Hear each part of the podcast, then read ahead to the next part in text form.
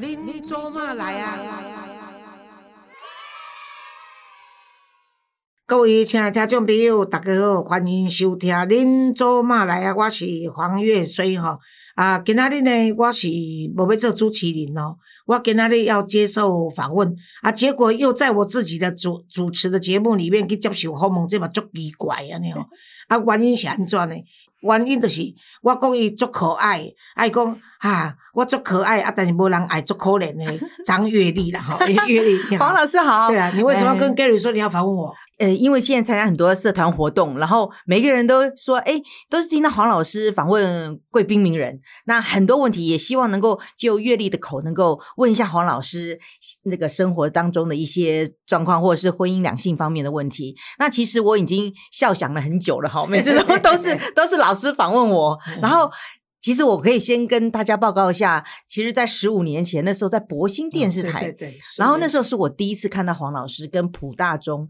主持了一个，我是主持一些节目，那黄老师是两性的节目，好像叫《女人女人》之类的。对，你知道吗？黄老师只要进了那个电台，从导播到门口的警卫，每个人都跟你很熟很热烈。我们说，哎，我说，哇，这位老师怎么？人际关系那么好，然后上下全部大家都试试，你到底是总经理还是主持人 啊？后来我们就说，哦，那是黄老师。后来我才渐渐的认得你，然后老师也送书给我，然后签书给我，就我就很崇拜老师。而且每一次看老师上节目，不是我说，是那所有的好朋友或是你的粉丝都说，任何的话题你都能够侃侃而谈。请问你的心里还有那个脑袋里面到底？装下了多少那个天文地理或者是这个人文的人生经验哈？可现在不是都被被人家说我们这种人真的是可以从太空讲到子宫吗？那是国宝啊，对不对不？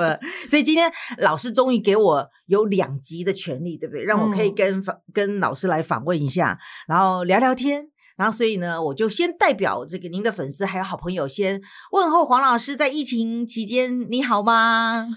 哎，起先很好，嗯，后来确诊啊，有确诊，确诊，确诊，确是是为什么会确诊？是被谁？是什么一个场合，还是怎么样？我想我被确诊应该是本来我自己的那个免疫系统就比较差了，可是因为我如果说像同仁呐，从执行长到同仁的。我们这些员工，包括阅历，都叫我要小心呐，人多的地方不要去。对。可是你身为公共公公共人物，你很少，你又要录影，又要录音，没有没有，我其实其实录影录音我都都缺席了。嗯。像哇哇哇，我大概起码超过四五十次没有去参加他们的录影，他们不是没有邀，是我没有去。那因为呢，我睡眠障碍嘛，所以我醒来都是午后才醒过来。他们要对对对啊，他们早上录我就不行。对对对。那那个振振有词是他们从一个月希望我能够去四次，那我已经浓缩到一个月只去两次，然后一次录两集，所以呢，大家就说：“哎呀，他们给你的车马费又比别人高，然后你又不去，人家都是真的要去，然后你不去。”我说：“因为他们年轻嘛，他们现在拼事业，他们应该要去争取。”的，我这些岁月都已经过了。你看，我都我主持过七个节目，哎，只是说都要求没有长寿的地啊，不然我在所有的电视台，我差都差不多都主持过电视，都主持过，都走走过一趟。只是说现在年轻人不认识，老一辈的都记得啦。那那时候确诊是因为那一个月大概有三到四场的婚礼啊，嗯，然后对对对对，然后呢又是这个 omicron 的时候。后面口比较严重嘛，比较容易传，对传染。嗯，然后这喜酒呢，那你知道说像义工的小孩结婚，我是一定要去的。你说这弱势单亲的父亲或母亲，好不容易有个孩子要结婚，然后呃，当你要当老当家长去支持嘛，啊，当证婚人。我三我这三场还四场都是证婚人呢。那有的是捐款者，一年给我们捐五十万，哎，看到五十万的面子上，我。我真的是爬都要爬过去当当证婚人，甘心甘心，对对对，就这样子，人多了。然后还有就是，即使是大家都戴口罩，可是大部分吃饭还是不戴口罩，然后照相也不戴口罩。嗯嗯。然后我就发现说，哎，我最后一次到高雄去参加一个婚礼回来的时候，我觉得，哎，我有点累。可是我隔天又到圆山去接受这个行政院那个什么旗交所给我们的十一个团体捐款啊，那我们就我们就。有在名单里面嘛？那完以后呢，哎，我到圆山饭店去的时候呢，事实上也有经过检查啦，这个什么也没有发什么，对嗯核核核酸是嗯啊 PCR，PCR，嗯，都没都没事啊。然后可是呢，我就觉得我有点累，然后有点感冒的样子。过了两三哎，天，没有没有没有没有，我当下就去找这个陈耀庭中医，嗯然后我进去，他真的是我笑他说你是神医，我你连粗鼻子都检查不出来，他怎么知道你？对对对，就我都嗯还没有做下去，对，我才跟他讲说，哎，陈医师，我看我好像是不是确诊，哎，有有没有我我说我我说我感冒感冒是不是感冒？哎，感冒感冒。他说哦不是哦，你丢丢啊哦，哎，你爱跟跳药要等一下是怎。样？我脸上有写“确诊”两个字吗？对啊怎么一对啊看就对知道对对？那么厉害哦！哎，对对对，然后后来哦我当下就就拿药抓药回来，起先没什么，后来就是喉咙痛、喉咙干、喉咙咳，就是跟哦大家一般都差不多。一样。啊，可是咳嗽就是哇，那真的是咳到我都已经有血丝了。哎呀，嗯，咳到人家说有把心都要咳出来的那对对种感觉。对对对对。哦可是呢，因为吃他的药的确对我很是帮助。哎，对对对所以我大概我没有很多人后来问我说有没有吃那个什么什么七什么什么什么一号啊几号哎那些。清冠一号哎，对对，我都嗯没有啦，我就是直接吃他的药。然后第三天我的咳嗽就已经开始。那你也有发微有有有有有有发烧有有发烧，可是我到第三第四天就差不多，可是咳嗽还没有好嘛，嗯可是我验还是阳性，所以我就到了大概第七天还是第八天，嗯我医验是阴性，我还是不放心，嗯所以我大概休息了大概十天，十天。我认为这样子对其他人比较安全，后来就恢复了。可老师有没是有保险？我当然没有保险啊，没有保险啊，咋办？扣薄啊？啊没有没有保险哦反而是跟大家说这一次，因为因为嗯我、我们的同仁几乎都中标啦，我们办公室所有的同仁都比我比我早确诊，嗯嗯都早确诊，他们都跟我讲说有后遗症，我不相信，哦可是等我自己是吗？以后才发现真的有后遗症，哦就脑雾。脑 这是真的，我们对啊，我司机辉哥跟我讲说嗯，老师，我脑雾，我讲脑我哥啦，雾你脑雾，我嗯讲你你是脑吃袋雾没有，你讲豆浆、脑浆，它差不多脑雾。嗯。一共真的，他说了，我的记忆就会忽然间中断。片段的不哎见，片段不见哦，啊。可是？对，哦。因为我是记忆力极好的，可是真的有受影响。啊。可是他们说年纪大都都会这样子啊！哎，我都都前面拿个东西，人家电话来接个来，我多少别别冲台，我就已经忘记了，那那还没有中就就已经就会有脑雾。啊，你没有确诊啊？我跟你讲，现在没有确诊，好像变成外星人，好像就是怪怪的。嗯 确诊了，人家觉得，而且是确诊之后的三个月是无敌女超人，对不对？无敌女就是完全是最安全的时候。哦，真的吗？所以老师，你现在是最安全的时候。是啊，对，我所向无敌。我都不知道三个月是对最最安全的，我可以去匪退一下，爱去挥旅姐，爱去匪类一下，赶快出国玩一玩，可以不出国。我现在出国一点兴趣都没有。然后呢，我现在年纪大，只要呃像美国啦、那个美加跟那个欧洲，太远他们不是他们都一直希望我去演讲嘛。那但是嗯我就现在前都有嘞。哎，我现在如果超过三个小时的那个飞机行程，我大概就不去了，那所以我都玩台湾。那你真那你金门啦、马祖啦、绿岛啦这些就好了。最远到澎湖，对对对对对，日本刚好可以三个小时。对，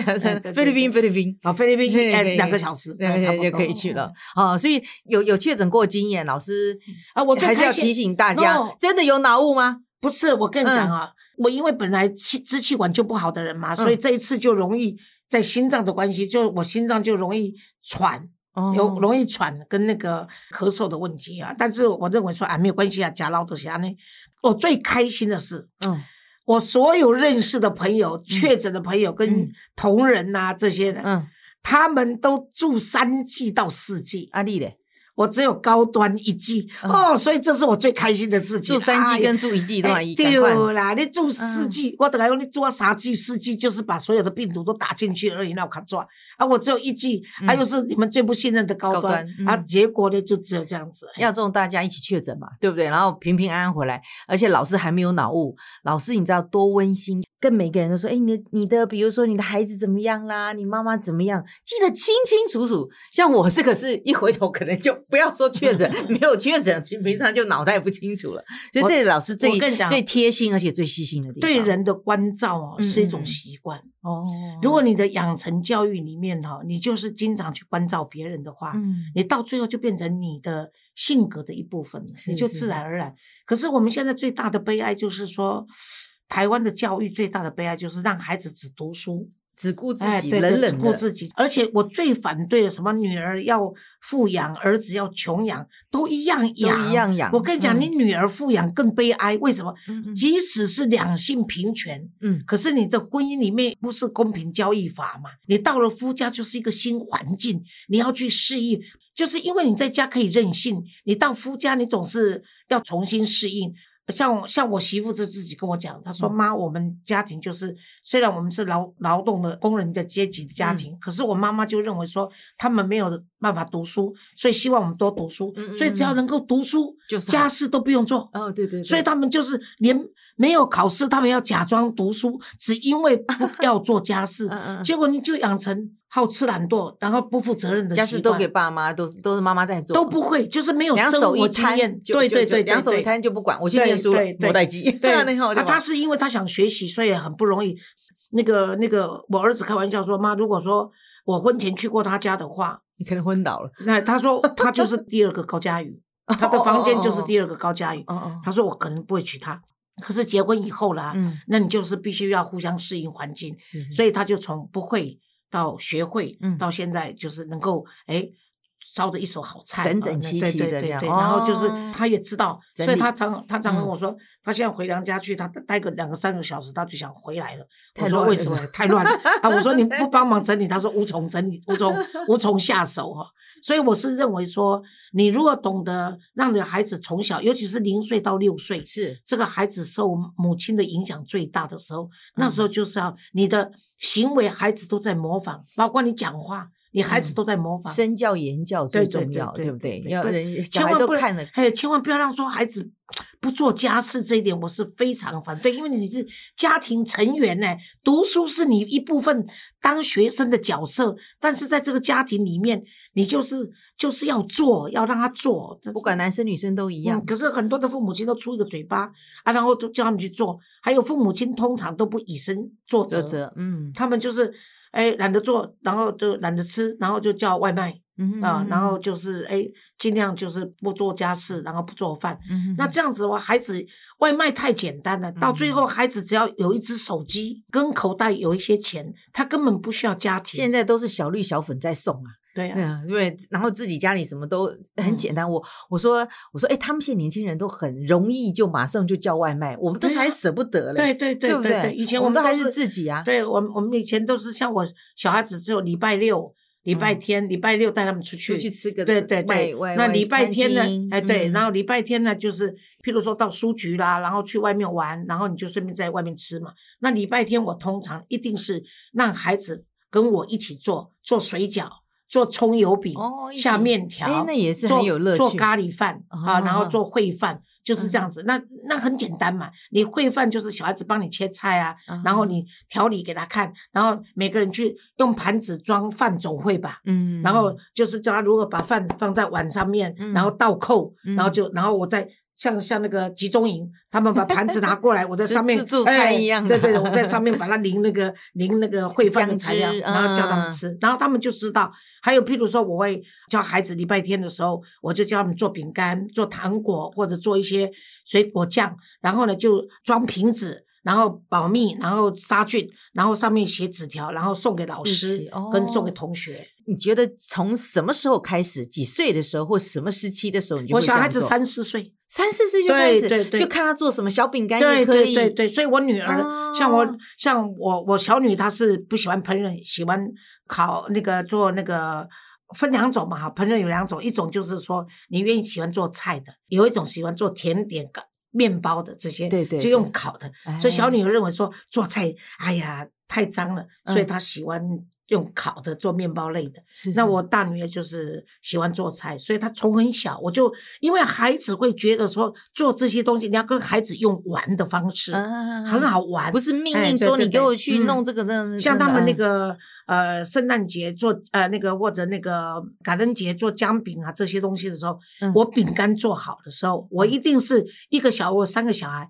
一个是放眼睛，葡萄干哦放眼睛，是是是，然后呢一个就就是是哎对对鼻子对对对，一个 就是画让他挤画那个嘴巴好笑的那个笑脸的圈圈啊，嗯然后最后一个就是刷蛋黄刷到上面，上面要去烤以哦前让他刷蛋黄，所以每个人都有每个人的工作，所以他们就轮流做。那黄老师厉害啊！你原来就就会像现在是因为资讯发达，你你 Google 找一找就可以知道怎么做。你你以前没有以前就是以前你自己就会对对就会做。对对对，以前我就照书啊，以前还是有烹饪的书啊。你是哦，你从也也是对啊，我在我在学对啊，我在国外的时候自己腌酸豆啊，做萝卜干，然后做冬菜。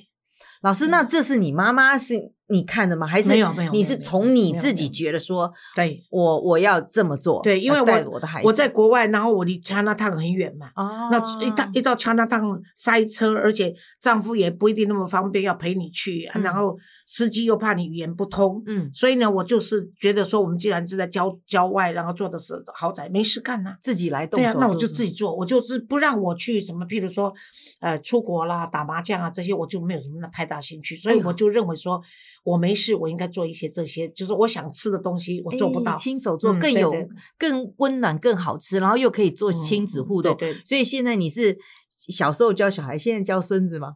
你有没有带着孙子没有教他 我通常就是嗯我我通常跟孙子就是做父母亲的辅导工作，我不取代父母亲。哎，可是现在好嗯多的，对对对好多的那个阿公阿嬷，对对对，但是我也是啊，哎我也每天都在 PO 他的照片，然后每哦天我每天接送，哎呦，我是从来不剖，我小、我嗯孙子是他们班上第一个走路去的，几岁就走路去学校，是就是二年级嘛。二年级哎就走路对对对，上因为都就是让他去，他他是回来一年级下学期来，现在第二学期已经练练二年级，所以老师的建议是，你不要去取代爸妈的角色，隔代教养嘛。你必须要当一个辅导。对对对，我就是像我媳妇，我是跟她讲说，你不要用喊的。我相信我媳妇的脾气应该比我好，可是耐性输我，嗯嗯所以就看到小孩子自己孩子就容易动怒嘛。快一点。对对对对对，我也会当妈妈都一样，嗯但当阿妈就不一样。所以我是说，你不要跟他用喊的，嗯，你就陪他旁边。父母亲对孩子的陪伴是最重要，没有比陪伴更重要。那我就随便举个例子，像我朋友现在都是当阿嬷，然后那小孩子现在吃饭不吃饭，他就前面就放个 iPad 或放个手机，就这边看。你一定要看那个东西，他才要才要吃饭，才要。那可是阿妈就是就还阿妈还准备好那个架子放在他前面给那那个孙子看，然后妈妈呢，反正有有阿嬷在，他就在旁边吃他喝他的，然后就是阿妈就很紧张，就一下帮他放手机，一下帮他放音乐，一下帮他放平板。可是我们就觉得小孩子也不能一边看一边吃饭，你不这在这在我们家是不可以的。如果可是那个小孩子就啊个事情发生是奇迹啦。嗯如果有有发生这个事情，那是奇迹，不可以这样。那你那那万一小孩子要他要他所以我玩你的手机，所以我才跟你说，零岁到六岁是最重要的。又陪伴，不不是陪伴，开始要教育，因为他跟大人模仿，然后他懂的事情越多，他就越懂得怎么样跟你叛逆。所以你宠他，他就认为理所当然；你怕他哭，我常常说，小孩子小时候你不让你儿子哭，儿女哭，将来就是你哭啊。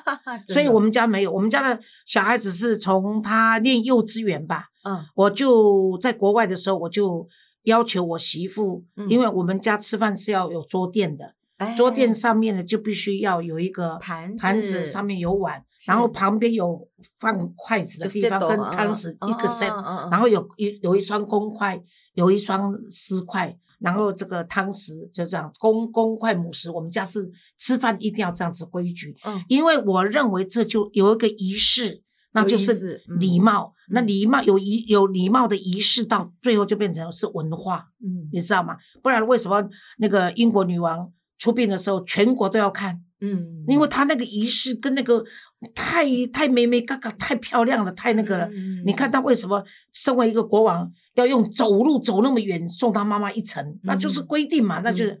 所以我小孩子是四岁快五岁的时候，嗯他开始会，他不会排整齐的，自己动手没有，我就让桌面让他排，啊，放在桌上让他排，没有，就是那个桌垫让他排。哦，啊，他一定从小就会问几个人，哦，那妈妈就会说今天三个，今天嗯五五个，或今天有客人要六个、八个，就开始，然后他就把嗯那个八八个八张排上去。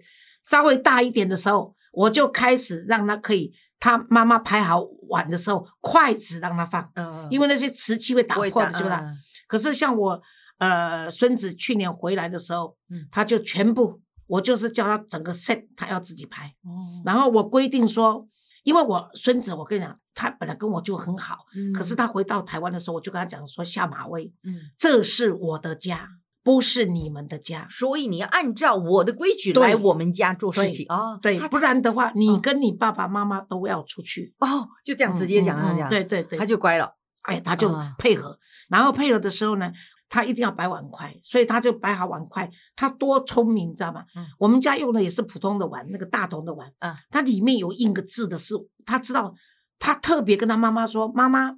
这一副碗筷跟汤匙，这个汤匙跟碗我们都一样啊，啊吃饭的碗都汤匙都一样。他说，可是这个下面后面有印字，嗯，这一组是阿嬷的，谁都不能用。哦嗯哦，那而且我跟他讲说，因为阿嬷那个牙齿不好，嗯所以你一定要附一个牙签。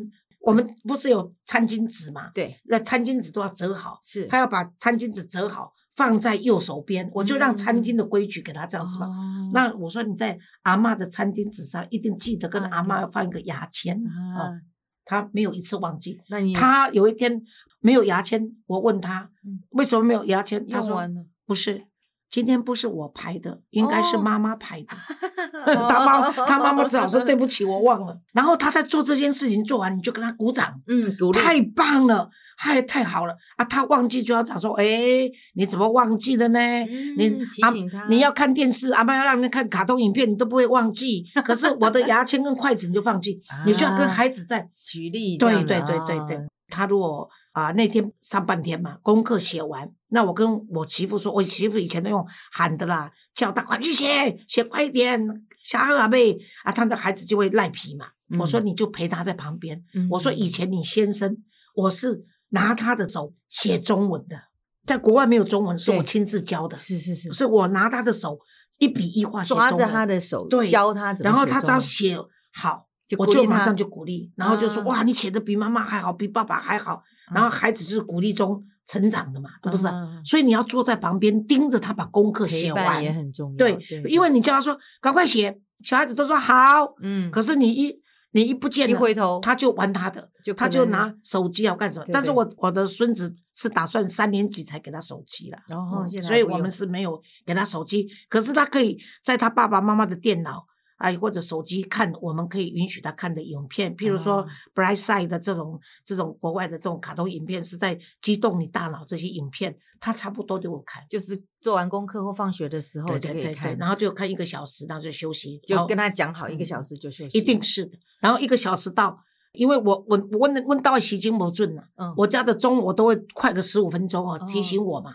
所以呢，我们家的钟只有那个微波炉的钟是正确的。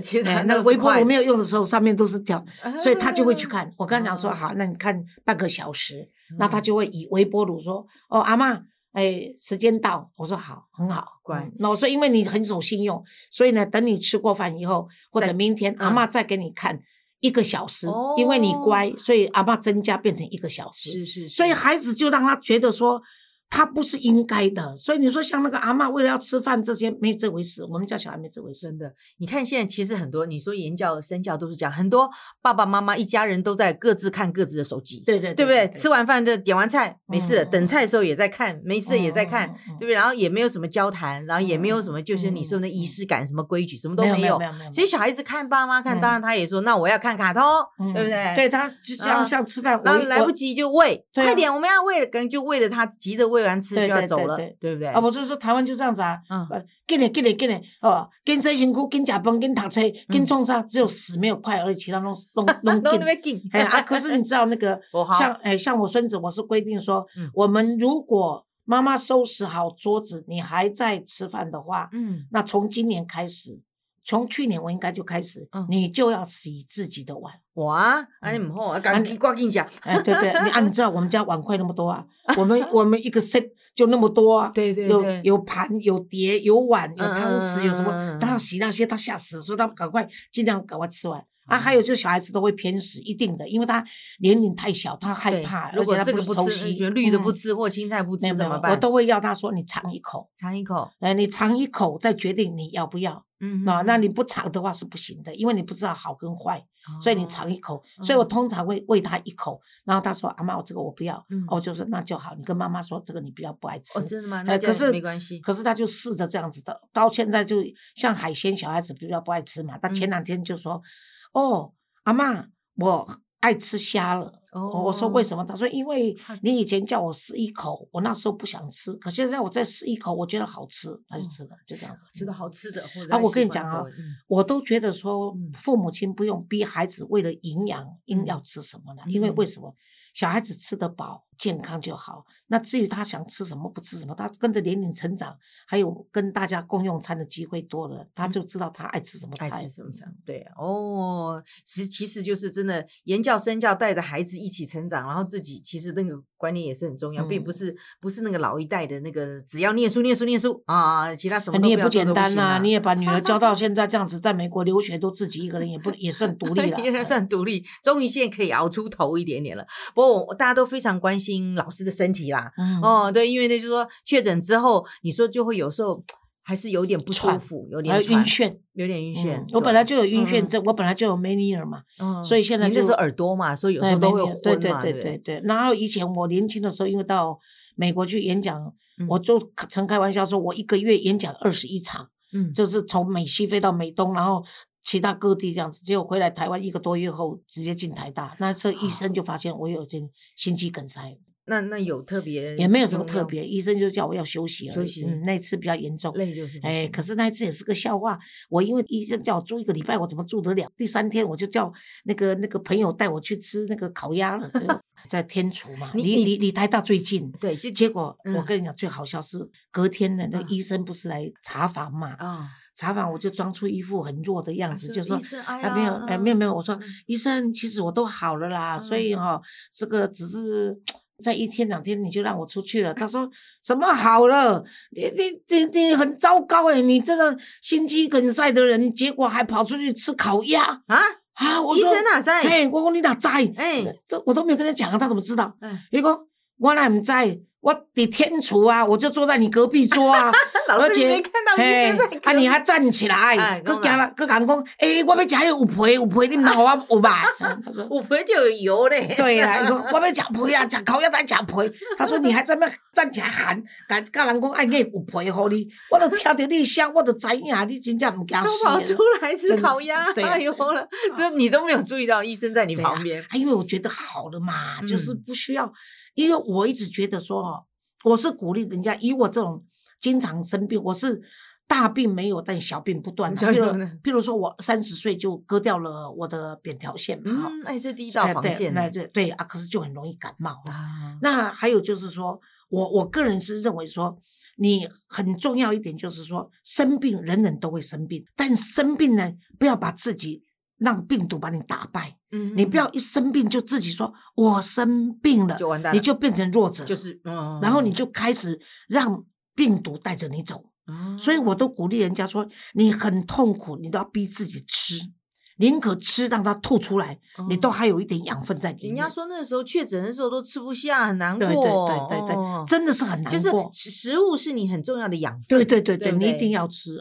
因为太多营养学家告诉你说，哦，这个青菜的重要性啊，什么要吃清淡一点，嗯，这个我都不反对了。嗯，但是我跟你讲，淡出鸟来就没有意思了。我跟你讲，真的，所以真的你还是要吃一点肉啊，这些蛋白质，让你自己，譬如说你没有胃口，你就喝清粥嘛，是好，你就吃一点清淡还是，要你还是要逼自己吃。吃点哎食物，所以我嗯经常跟我的孩子就说，他们譬如感冒啦、生病，我都是一定煮粥或者干什么，就逼他们吃，嗯，就说你一定这碗要把它吃下去，是我宁可让你吐了。都比较好啊，但是你当然不会给很多嘛。啊，对对啊他想说，哎，妈妈煮的不吃也不好意思，嗯可是就有体力，所以这个体力维持、生病维持体力是很重要的。对对对，好，那真的是嗯像老师已经确诊之后，然后又在这个已经两年多的这样子的一个这个疫情期间，我们现在可不可以叫做这个后疫情时代了？然后老师是不是也可以给大家一些鼓励，或是因为常常看这个新闻，一下欧米孔，一下是什么这个这个这个又第几代第几代又来了，大家有时候看了新闻会人心惶惶的，然后我我然后是也不敢不敢动。哎，，我是认为身在当代、身嗯身在当下的人都嗯会紧张啊，因嗯为呃攸关生命嘛哈。嗯但是你想想看，我们在看这个病毒的历史，嗯你看看这个疾病的历史，嗯有几次世界性的那种大瘟疫，是我们只是不生风起时而已不在那个时代，对，不然你对看看，你看你有多过这这个小儿麻痹、脑嗯瘤、日本脑炎，嗯，然后呢，这是个小儿麻痹症什么的对对对这还有就是说那个艾滋病，嗯，然后嗯现在的癌症什么这嗯些种种。那我们现在就适逢这个，就是刚好碰到这个 COVID nineteen 呢，这嗯个五肺开始，所以我是认为说不用害怕，因为都会过去，嗯活着就是应变嘛，所以活着就好。我是认为说我自己是认为说快过去了，因为药越来越多了嘛。然后大家对于病毒的了解越来越理解的话，是将来就会变成是一种流行感冒式的，就就变成就把当做是感。冒嗯式的应该，我认为这个病毒不会从世界消失了。嗯，但是你看，像我们流感啊，如何共存对，跟它对不对共？存啊，跟它共存共共存存，对对对啊，像老师你自己是，比如说，不管是真的有时候碰到确诊，或是碰到不舒服，但是你只要站在荧幕面前，站在我们的所有的你的粉丝面前，或是站出来的时候，你永远保持一个积极正面，而且是鼓励大家的这样子一个正能量。但是你的背后也有你的，我想老师的故事这个呢，他们都他们都说我正面乐嗯观，哪里？我以前年轻，我从那个那个少年维特的烦恼开始，我就嗯曾经因为有这个父母亲的婚姻呐、嗯还有家庭兄弟的暴力什么这些，我都曾经想自杀过。嗯嗯，然后等到我自己碰到家变变成单亲以后带小嗯孩，我也曾经真的是脆弱到想去自杀，都有这嗯些负面的情绪呢。是对一个正常的人来说呢，都是随时都是一种潜在股啦。就是哦你的潜意识、下意识里面会都可能会有的，都可能甚至什么忧郁啦，或者是不开心呐，对对对，哦焦虑啊，这些都正常对。但是你要如何把它说用正能量嗯把它推掉，嗯或者把它走出来，嗯或者把它忘记，这个嗯是比较重要。老师嗯的正能量是什么呢？你觉得？因为我第一，我是认为说，啊、活着真的是不容易啦。嗯人要活着，而且要活到老，是嗯太不容易了。生命本身就是一个最大的挑战。是那为什么你出生了，就是要让你到这个世界接受挑战？那接受挑战里面呢，有很多是牵涉到角色的扮演。角色的扮演，对，嗯譬如说，我今天如果是独生女，嗯。我选择不结婚，嗯。然后我家庭环境很好，是。对我的挑战跟我生长在一个可能要背负着呃帮助弟弟妹妹啊、呃或者是替替父亲还债，或者呢就要要要远嫁到国外去，嗯。然后呢，哎，丈夫又变成那个被绑架、被被撕票以后，我要面对三个小孩的抚养工作。嗯，那这个这两个角色，我刚刚完举的例子全不一样，完就全是不一样对啊啊，对啊，嗯。对不对？但每个人没得选择啊，嗯，所以有时候命运推着你走，但是在命运推着你走的时候，不管你是什么身份，你选择是什么角色，只有一个字，你必须要活着，面对它，而且要活下去。啊，那你只有面对，就是要面对，你只要面对，再加上如果你一个人好解决，嗯，但是你将来一对一家人，当你选择角角色嗯的扮演已经牵涉到范围这么大的时候，那这时候你的责任就嗯不是只有对你自己做交代。嗯好，像我是从呃个人责任到兄弟姐妹的责任，到嗯。女儿的责任，到呃夫妻的责任，到母亲的责任，嗯，然后到社会的责任。对。当你做选择题以后呢，你就要去做，对对对，嗯。那你一定会碰到些是非的。嗯。那人人人红是非多嘛，对啊，嗯。然后再加上我的政治立场又这么鲜明，嗯所以遭受到的这种批判啊，嗯什么这些正反都哎有，对对对，那对我来说就是说不重要的人，我根本不屑跟你谈，哎不理你，哎，我 我宁哥较巧的小妹嘛，不爱甲讲的恭维，所以我就不理你。是好啊，再再来就是，哎，你你是对我的批判是嗯对我有影响的，然后嗯是好的，动机是好的，嗯哎，那我可以跟你解释。对啊那你呢是把我当敌人，嗯。是准备来消灭我，扭曲那嗯。扭扭曲嗯。也好，欺负你也好，嗯。或者怎样的，那您走马的出来跟你抢啊，就卖所以彩礼，对对对。对，没有没有没有没有没，我嗯。只有那个比较较戆的啦，哈啊啊，较不懂的这些人啊，这些人无知的人，嗯我就算了。否则你就要表对对对对，你这种跟我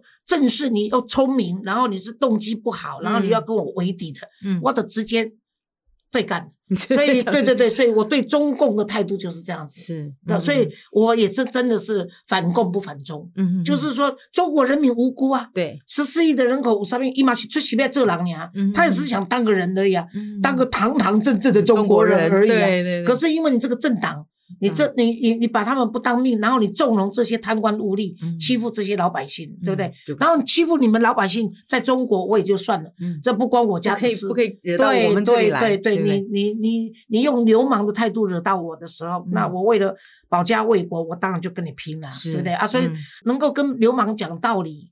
去影响他当然是最好，可是我看习近平并不是这样子，所以台湾为什么我会赞成说这个征兵要延期，就是因为我不认为台湾真的是在他今年如果十一月他连任的话呢，嗯，在他他嗯。在他在任的这三年，台湾的台海危机真的是还是要注意一下，对对，真的是存在的真的是存在先维。护哎，这不是我以前从来没有这么悲观过，但嗯。是我这次认为说，台湾真的是要大家更有决心来抗中，要觉醒嗯，抗要共抗共好好，所以从这个后疫情时代，然后保持我们的正面积极的能量，也希望听众朋友还有我们的我们的大家的周嘛，我们的我们的老师啦，都能够嗯快乐平安，好不好？积极正面，谢谢也也谢谢月丽啦，月丽真的是 自从我请她到我们基金会来帮忙以后，她真的是 从不缺席哈，那而且呢使命必达。开始学习 没有，然后呢你看学他是名主持人呢，然后